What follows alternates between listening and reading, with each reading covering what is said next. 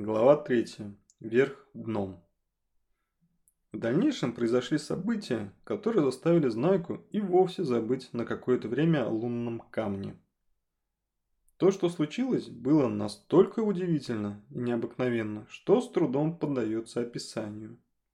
Знайке, говоря попросту, было не до того, чтобы думать о каком-то камне, в котором он, к тому же, не видел никакого проку. День, в который все это произошло, начался как обычно, если не считать, что Знайка, проснувшись, встал не сразу, а вопреки своим правилам разрешил себе немножко поваляться в постели. Сначала ему просто было лень вставать, а потом стало казаться, будто у него не то болит, не то кружится голова. Некоторое время он не понимал, болит ли у него голова от того, что он лежит в постели, или же он лежит в постели от того, что у него болит голова. Знайке, однако, был свой собственный способ бороться с головной болью, а именно не обращать на боли никакого внимания и делать все так, будто никакой боли не было. Решив прибегнуть к этому способу, Знайка бодро вскочил с постели и принялся делать утреннюю зарядку. Проделав ряд гимнастических упражнений, и умывшись холодной водой, Знайка почувствовал, что ни боли, ни головокружения у него уже не было. Настроение у Знайки улучшилось. А так как до завтрака осталось время, он решил провести уборку помещения. Подмел пол в комнате, протер влажной тряпочкой стенные шкафы, в которых у него хранились различные химические вещества в баночках, и коллекция насекомых, а главное, разложил по полочкам книги, которые накопились у него на столе. На тумбочке возле кровати и даже на подоконнике. Это давно надо было сделать. Да у знаки все как-то времени не хватило. Как говорится, куда деваться. Убирая с подоконника книги, Знайка решила заодно убрать и валявшийся там лунный камень. Открыв шкаф, в котором у него хранилась коллекция минералов, Знайка сунул лунный камень на нижнюю полочку, так как на верхних полках не обнаружилось ни одного свободного местечка. Для этого Знайке пришлось нагнуться, а нагнувшись, он снова почувствовал легкое головокружение. «Ну вот», – сказал сам себе Знайка. «Опять голова кружится. Может быть, я на самом деле больной? Надо будет сказать Пилюлькину, чтобы каких-нибудь порошков дал». Вместе с головокружением у Знаки появились какое-то странное ощущение зависания вниз головой. То есть ему на какой-то миг показалось, будто он перевернут кверху ногами. Оглядевшись по сторонам и убедившись, что он вовсе вверх ногами не летает, Знайка закрыл дверцу шкафа и уже хотел выпрямиться. Но как раз в это время его снизу словно толкнуло что-то и подбросило под потолок. Ударившись о потолок головой, Знайка упал на пол и, чувствуя, что его как бы подхватило ветром и куда-то несет, ухватился рукой за стул. Это ему, однако же, не помогло удержаться на месте. В следующее мгновение он уже снова был в воздухе, и при том вместе со столом в руках. Отлетев в угол комнаты, Знайка ударился спиной о стену. Отскочил от нее, словно мячик и полетел к противоположной стороне стене. Зацепив по пути стулом за люстру и расколотив лампу, Знайка врезался головой в книжную полку, отчего книги разлетелись в разные стороны. Увидев, что от стула никакой пользы нет, Знайка отшвырнул его от себя. В результате стул полетел вниз и, ударившись о пол, подскочил кверху, словно резиновый. Сам же Знайка отлетел к потолку, и, отскочив от него, полетел вниз. По пути он столкнулся с летящим навстречу стулом и получил удар спиной стула прямо пере переносице. Удар был настолько силен, что Знайка шалел от боли и некоторое время перестал трепыхаться в воздухе. Придя постепенно в себя, Знайка убедился, что висит в какой-то нелепой позе посреди комнаты, между полом и потолком. Неподалеку от него повис кверху ногами стул. Люстра висела в каком-то противоестественном состоянии. Не отвесно, как бывает всегда, а наискось, словно какая-то неведомая сила притягивала ее к стене. Вокруг по всей комнате плавали книги. Знайке показалось странным, что и стул, и книги не падают на пол, а как бы взвешены в воздухе. Все это было похоже на состояние невесомости, которое Знайка наблюдал в кабине космического корабля во время путешествия на Луну. «Странно», – пробормотал Знайка. «Очень странно». Стараясь не делать резких движений, он попробовал поднять руку. Его удивило, что для этого ему не потребовалось никаких усилий. Рука поднялась как бы сама собой. Она была легкая, как пушинка. Знайка поднял другую руку. И эта рука словно не весила ничего. Ее даже как бы подталкивало что-то вниз снизу. Теперь, когда волнение его несколько улеглось, Знайка почувствовал во всем теле какую-то необычную легкость. Ему казалось, что стоит только взмахнуть руками, и он начнет порхать по комнате, словно мотылек или какое-нибудь другое крылатое насекомое. «Что же со мной случилось?» – в смятении думал Знайка. «Одно из двух. Либо я нахожусь в состоянии невесомости, либо я сплю. И все это мне во сне снится». Он принялся изо всех сил таращить глаза, стараясь проснуться. Но, убедившись, что и без этого не спит, окончательно пришел в уныние и закричал жалобным голосом. «Братцы, спасите!» Так как на помощь никто не шел, Знайка решил поскорее выбраться из комнаты и посмотреть, что делают остальные друзья-коротышки. Начав осторожно делать руками и ногами плавательные движения, Знайка стал медленно перемещаться по воздуху. И постепенно доплыл до двери. Там он уцепился руками за притолку и принялся изо всех сил толкать дверь ногами. Казалось бы, открыть дверь – дело нехитрое, однако в состоянии невесомости это не так-то просто, как кажется. Знайке пришлось потратить немало усилий,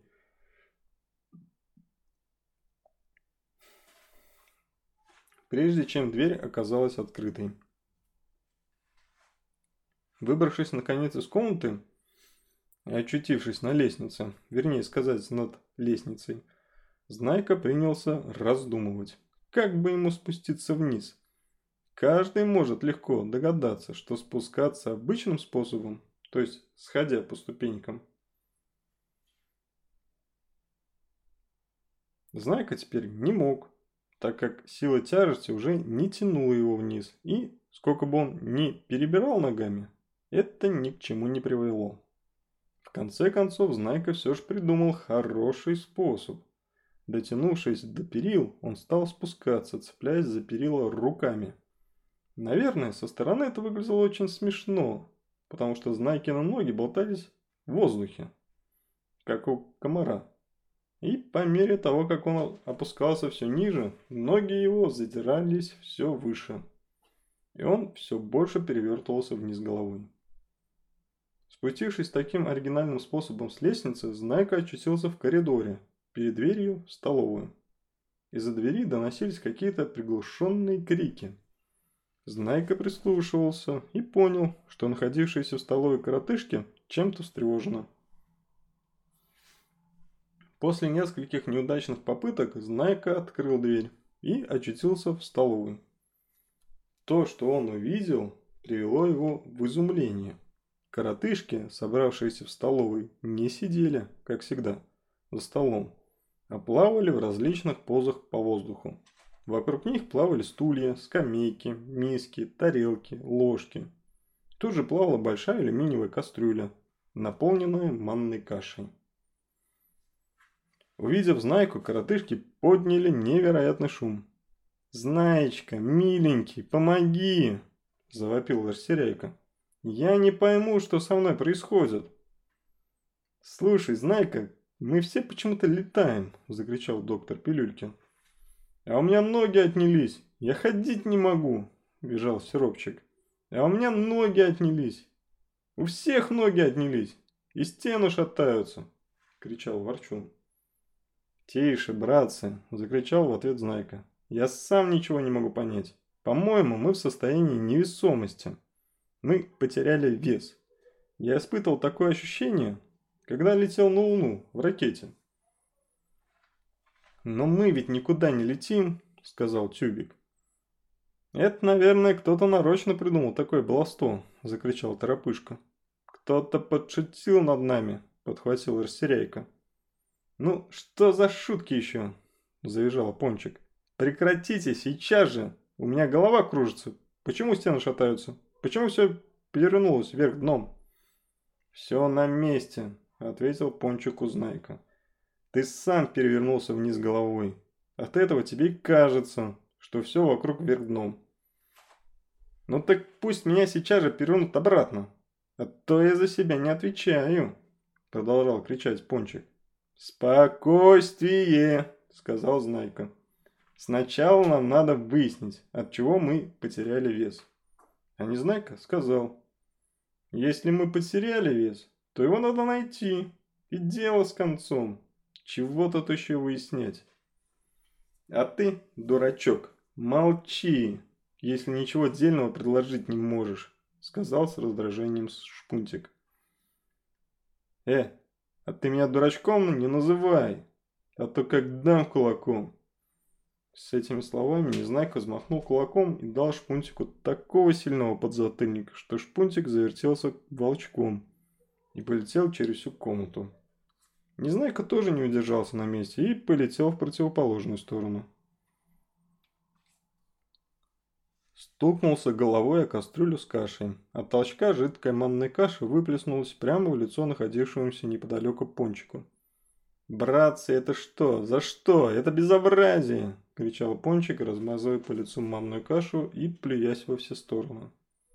Стараясь избежать столкновения с плюющимся пончиком и плывущими по воздуху комьями манными кашей, коротышки принялись делать резкие движения руками и ногами в результате чего стали летать по комнате во всех направлениях, сталкиваясь друг с другом и нанося друг другу различные повреждения. «Тише, братцы, спокойствие!» – надрывался Знайка, которого толкали со всех сторон.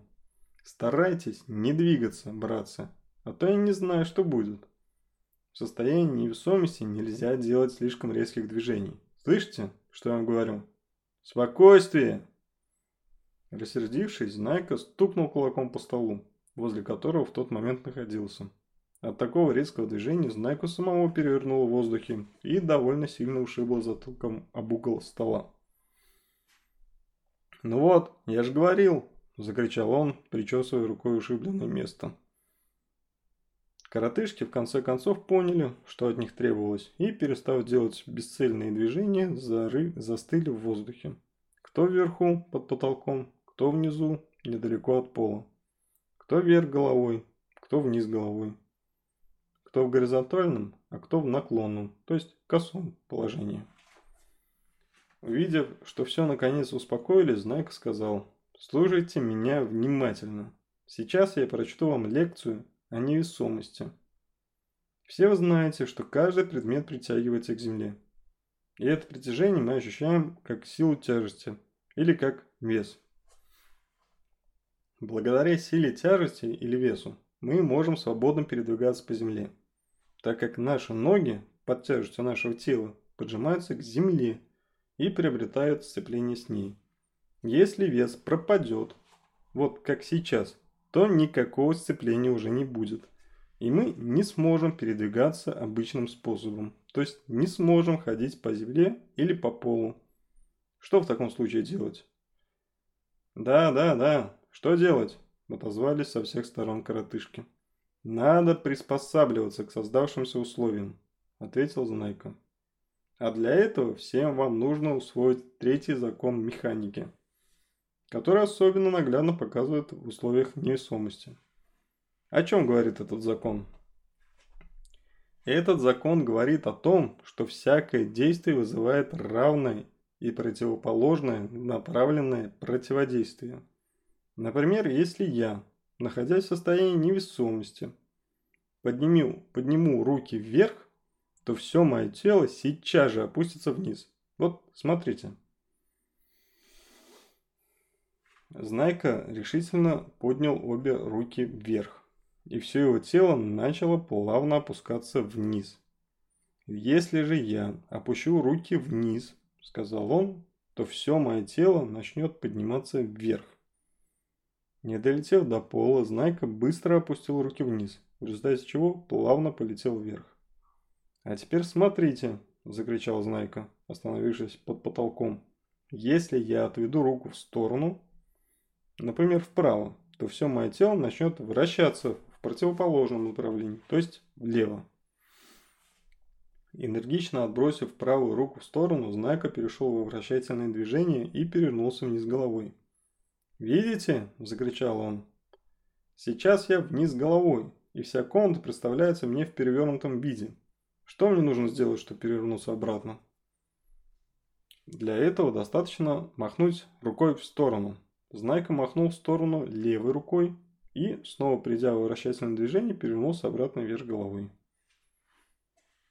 Вы видите, что выполняя несложное движение руками, можно придавать своему телу любое положение в пространстве. Теперь послушайте, что от нас требуется в первую очередь. В первую очередь, тем из вас, которые находятся вниз головой, нужно перевернуться, повер... перевернуться вверх головой. А тем, которые вверх головой, надо перевернуться вниз головой, спросил Незнайка. А вот этого как раз не нужно, ответил Знайка. Все должны быть вверх головой, потому что такое положение является привычным для каждого нормального коротышки. Во-вторых, Всем надо опуститься вниз и стараться держаться поближе к полу, так как для каждого нормального коротышки естественно находиться на полу, а не маячить под потолком. Надеюсь, это понятно? Все принялись делать главные плавные движения руками, стараясь принять вертикальное положение и опуститься вниз. Это не сразу удалось всем, так как приняв вертикальное положение – и опустившись вниз, коротышки отталкивался ногами от пола и взвивался обратно под потолок. «Держитесь поближе к стенам, братцы», – советовал коротышкам Знайка.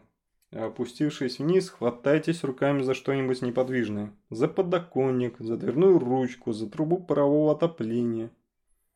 Этот совет оказался очень полезным.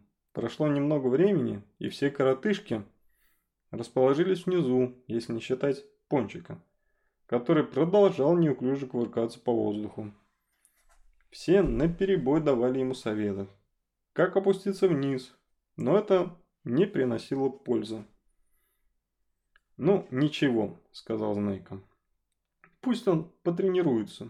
Со временем и у него все будет хорошо получаться». А мы с вами отдохнем чуточку и постараемся привыкнуть к состоянию невесомости. Как же, привыкнешь к нему. Насупившись, проворчал Ворчун.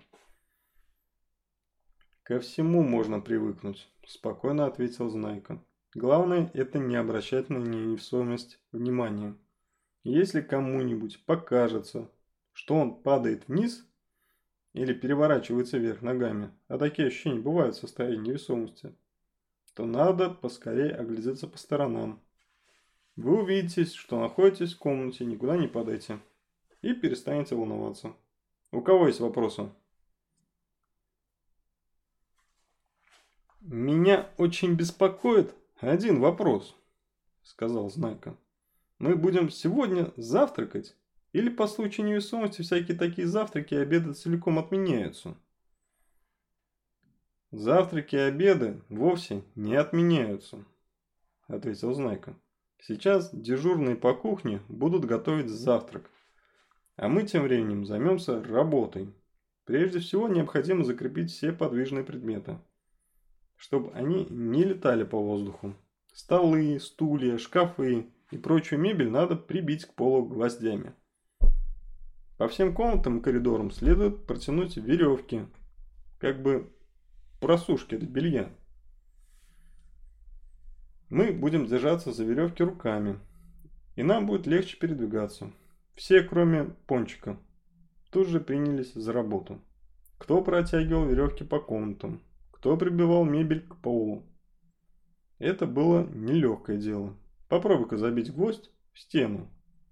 Когда при каждом ударе молотком сила противодействия отбрасывает тебя в противоположную сторону. И ты летишь не, не взвидя света и не зная, что это, и не зная, обо что стукнешься головой. Теперь все приходилось делать по-новому. Для того, чтобы заколотить один гвоздь, требовалось не менее трех коротышек.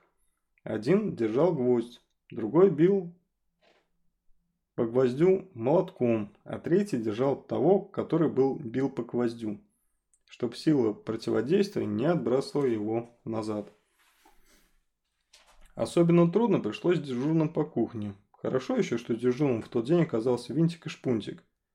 Это были два очень изобретательных ума. Попав на кухню, они тотчас же принялись ворчать, как говорится, мозгами и придумывать разные усовершенствования. Для того, чтобы нормально работать, необходимо твердо стоять на ногах, сказал Винтик. Попробуй, например, месить тесто, рубить капусту, резать хлеб или вертеть мясорубку, когда твое тело без всякой опоры болтается в воздухе. Мы не можем твердо стоять, потому что у наших ног нет сцепления с полом. Сказал Шпунтик. Раз сцепления нет, надо сделать, чтобы оно было, ответил Винтик. Если мы прибьем свои башмаки к полу, то сцепления будет вполне достаточно. Очень остроумная мысль, одобрил Шпунтик. Друзья тотчас же сняли ботинки и приколотили их к полу гвоздями. «Видишь?» – сказал Винтик, сунув ноги в ботинки. «Теперь мы твердо стоим на ногах. И наше тело никуда не летит при малейшем толчке. Руки у нас свободны, и мы можем делать все, что захочется». «Хорошо бы нам прибить рядом с ботинками стулья, чтобы можно было работать сидя», – предложил Шпунтик. «Блестящая мысль!» – обрадовался Винтик. Друзья быстро приколотили к полу два стула. Теперь, когда их ноги приобрели сцепление с полом, забивать гвозди стало легче. «Смотри, как замечательно получилось!» – сказал Шпунтик, сидясь на стул. «Разве я мог бы сидеть на стуле, если бы ботинки не были приколочены?» «Я смог бы сидеть только в том случае, если бы держался за стул на руками, но тогда бы я не смог ничего делать». Теперь же у меня руки свободны, и я могу делать все, что угодно. Могу и писать, и читать, сидя за столом. А если сидеть надоест, могу встать и работать стоя. Говоря это, Шпунтик садился на стул и вставал с него, демонстрируя все удобства нового метода. Винтик вытащил одну ногу из ботинка и сказал, «Для надежного сцепления с полом Достаточно одной ноги. Вытащив из ботинка другую ногу, я могу сделать шаг вперед, шаг назад или шаг в сторону. Сделав шаг в сторону, я свободно могу дотянуться до печки. Сделав шаг обратно, я могу по-прежнему работать за столом. Моя маневренность таким образом повышается. «Изумительная мысль!» – воскликнул, вскакивая со стула шпунтик – Смотри, если я сделаю шаг вправо, то могу достать рукой до шкафа. А если сделаю шаг влево, то дотянусь до водопроводного крана. Таким образом, не теряя устойчивости, мы с тобой можем перемещаться почти по всей кухне. Вот что значит техническая смекалка. В это время на кухню заглянул Знайка. «Ну, как тут у вас? Завтрак скоро будет готов?» Завтрак еще не готов, но зато готов сногсшибательное изобретение. Винтик и Шпунтик принялись на перебой рассказывать знаки о своих усовершенствования. «Хорошо», – сказал Знайка. «Мы используем ваше изобретение, но завтрак все-таки надо готовить. Всем хочется есть». «Сейчас все будет готово», – сказали Винтик и Шпунтик. Знайко ушел, или вернее сказать, уплыл из кухни, а Винтик и Шпунтили взялись за приготовление завтрака. Это оказалось не так легко, как они предполагали вначале. Во-первых, ни крупа, ни мука, ни сахар, ни вермишель не хотели высыпаться из пакетов. Если же высыпались, то попадали туда, куда нужно. А рассеяли, рассеивались в воздухе и плавали вокруг, набиваясь и в рот, и в нос, и в глаза, что доставляло Винтику и Шпунтику много хлопот. Во-вторых, и вода из водопровода не хотела набираться в кастрюлю. Вытекая под напором из крана, она ударялась о дно кастрюли и выплескивалась наружу. Здесь она собиралась в крупные мелкие шарики, которые плавали в воздухе и тоже лезли винтику и шпунтику в рот. И в нос, и в глаза. И даже за шиворот. Что было тоже не так уж приятно. До решения всех бед огонь в печи не хотел гореть. Ведь для того, чтобы пламя горело, необходим беспрерывный переток свежего кислорода. Когда пламя горит, оно нагревает окружающий его воздух. Нагретый воздух легче холодного и поэтому поднимается вверх. А на его место пламени с разных сторон прилетает свежий воздух, богатый кислородом. На условиях невесомости как холодный, так и нагретый воздух совсем ничего не весит. Поэтому нагретый воздух не делается легче холодного и не поднимается вверх. Как только весь кислород вокруг пламени израсходуется, на горение пламя погаснет. И тут уж ничего не поделаешь. Сообразив, в чем тут загвоздка, наши друзья решили варить завтрак на электрической плитке. А еще лучше будет, если мы ничего не станем варить, а просто вскипятим чай, предложил Шпунтик. В чайнике это все легче набрать воды. Гениальная мысль, одобрил Винтик. Действуя как можно осторожнее, друзья наполнили водой чайник. Поставили его на электроплиту и крепко-накрепко привязали веревкой к столу, чтобы он никуда не уплыл. Вначале все шло хорошо, но через несколько минут Винтик и Шпунтик увидели, как из носика чайника начала пузырем вылезать вода, словно ее кто, кто-нибудь выталкивал изнутри. Шпунтик поскорее заткнул носик чайника пальцем, но вот вода тут же начала вылезать пузырем из-под крышки. Этот пузырь остановился все больше, наконец оторвался от крышки и, трясясь, словно бы сделанный из жидкого студня, поплыл по воздуху. Винтик поскорее открыл крышку и заглянул в чайник. Чайник был пуст. «Вот так история», – пробормотал Шпунтик. Друзья снова наполнили чайник и поставили на горячую плиту. Через минуту вода снова начала лезть из чайника. Тут опять появился Знайка. Ну, скоро вы там, коротышки голодные. Тут у нас чудо какое-то, растерянно сказал Шпунтик. Пузырь лезет из чайника.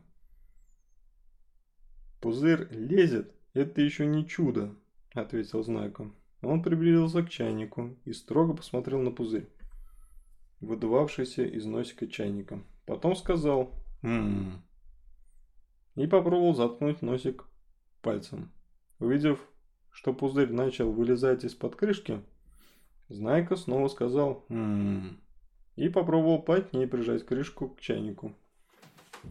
Убедившись, что это ничему не привело, Знайка в третий раз сказал «Ммм» и на мгновение задумался, после чего сказал «Никакого чуда здесь нет».